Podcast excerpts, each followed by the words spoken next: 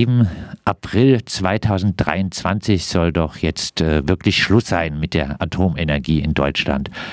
Muss man äh, dann wegen diesen paar Monaten auf die Straße gehen?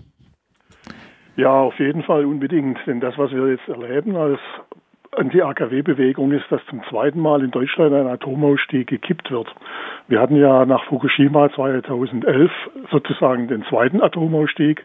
Der erste Atomausstieg, den gab es schon 2002 und der wurde dann 2010 mit Laufzeitverlängerungen äh, gekippt.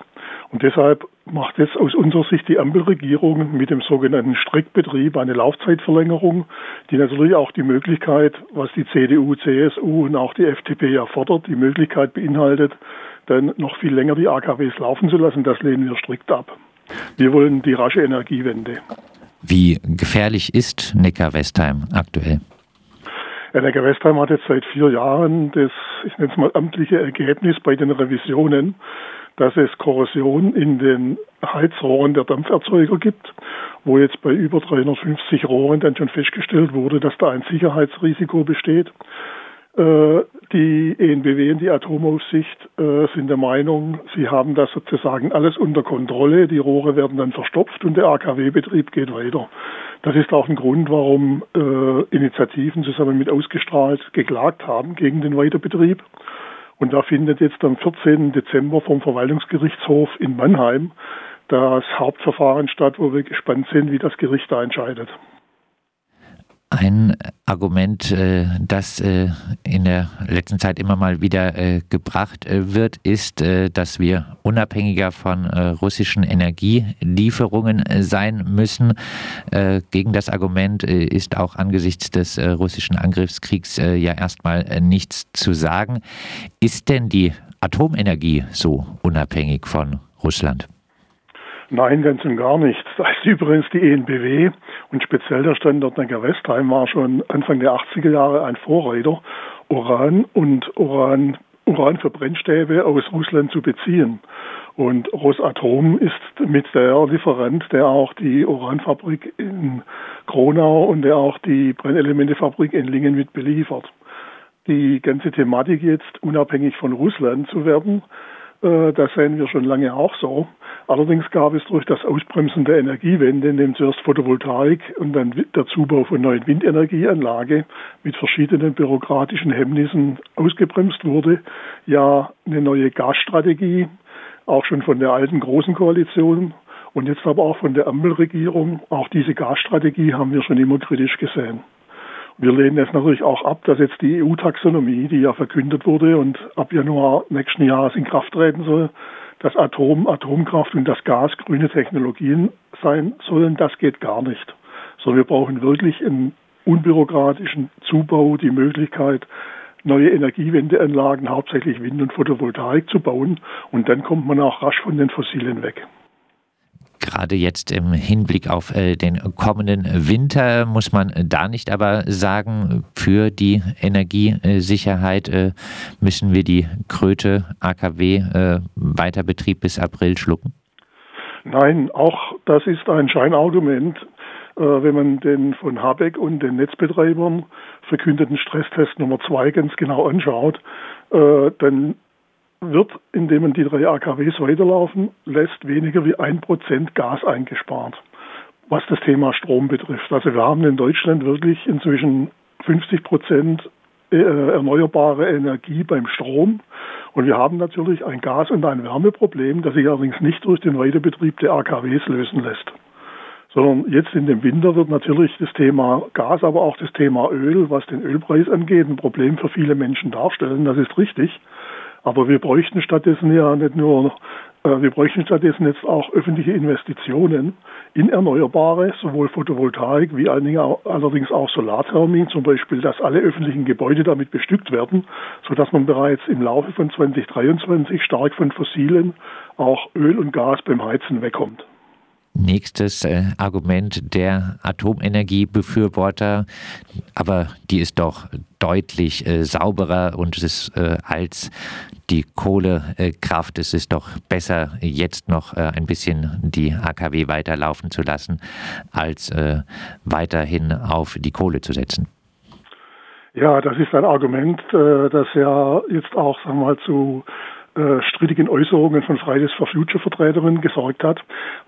Es ist so, dass ein AKW weniger CO2 ausstößt wie noch ein Kohlekraftwerk. Aber beim AKW-Betrieb muss man ja den gesamten Ursprung auch schon betrachten. Und Atomkraft beginnt mit dem Uranabbau. Und Uranabbau beinhaltet auch schon ein großes Risiko und setzt sich dann fort, indem viele Umwandlungsschritte von Uran notwendig sind.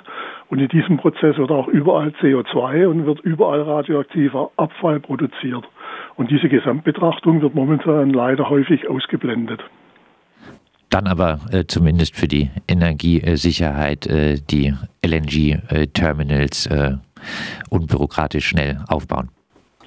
Nein, auch das sehen wir kritisch und lehnen das in dieser Form ab. Äh, vielleicht so dargestellt, es gibt im Koalitionsvertrag der Ampelregierung ja schon die sogenannte neue Gasstrategie, also eine Fortsetzung von fossilen. Durch Putins Angriffskrieg auf die Ukraine wurde das jetzt noch einmal stark ausgeweitet in der Form, dass die Bundesregierung, die Ampelregierung ja weltweit nach neuen Öl- und Gasfeldern sucht, sowohl im Nahen Osten wie vor allen Dingen auch bei vielen afrikanischen Ländern. Und der Weg, der jetzt hier begangen wird, bedeutet, dass man eine neue fossile Infrastruktur mit vielen Milliarden unterstützt. Und diese Infrastruktur soll ja nicht nur über ein oder zwei Winter helfen, sondern die ENBW und RWE haben bereits Lieferverträge für Flüssiggas über 20 Jahre abgeschlossen. Und das heißt, das, was jetzt an neuer fossiler Infrastruktur mit Milliarden vom Staat unterstützt wird, ist kontra Klimaschutz, ist kontra weitere Energiewende. Deshalb lehnen wir das strikt ab. Man braucht natürlich jetzt Notmaßnahmen im Sinne von Strom, Wärme oder auch Verkehr, äh, schnell sich was überlegen.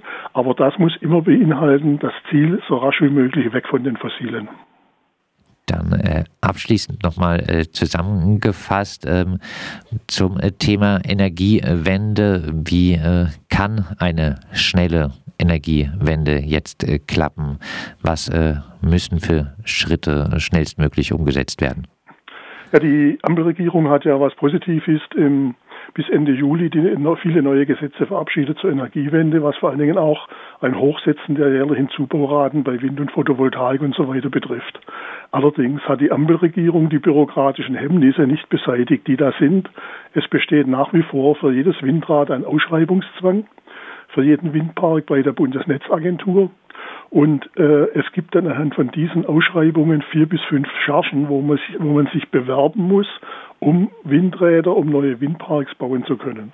Das muss auf jeden Fall weg. Sondern wir brauchen eine feste Einspeisevergütung, dass ein wirtschaftlicher Betrieb von Energiewendeanlagen für mindestens 20 bis 25 Jahren geregelt ist. Auch da haben wir das noch. Es gibt nur die Marktprämie oder die Direktvermarktung. Und das Wichtigste aber ist das Thema Flächen. Also es wurde groß verkündet, dass jetzt zwei Prozent der Flächen in jedem Bundesland für Wind zur Verfügung gestellt werden muss. Schaut man das Gesetz jedoch genau an, dann äh, sollen diese zwei beziehungsweise je nach Bundesland 1,6 bis 2,2 Prozent der Fläche erst bis 2027, also in fünf Jahren zur Verfügung gestellt werden. Das ist viel zu spät. Und auch beim Thema Artenschutz und Naturschutz braucht man dringend Änderungen, damit hier äh, nicht fünf, sechs, sieben Jahre auf die Genehmigung für ein Windrad gewartet werden muss. Und deshalb sagen wir weg mit allen bürokratischen Hemmnissen und feste Einspeisevergütung garantiert für 20 bis 25 Jahren für einen wirtschaftlichen Betrieb. Und so würden wir auch in 2023 schon mit sieben Meilenschritten weiterkommen bei der Energiewende. Atomkraftwerke abschalten, keine Laufzeitverlängerungen, weitere Energiewende jetzt. Unter diesem Motto findet am Sonntag eine Demo zum AKW Neckar-Westheim statt. Auftakt ist um 13 Uhr am Bahnhof in Kirchheim am Neckar. Um äh, 9.30 Uhr am Sonntag soll es auch einen Bus bei genügend Anmeldung aus Freiburg äh, geben. Dafür könnt ihr euch anmelden unter info@antiatomfreiburg.de und äh, über die Demonstration haben wir gesprochen mit Herbert Wirth vom Bündnis Neckar-Westheimer Anti-Atom-Initiativen.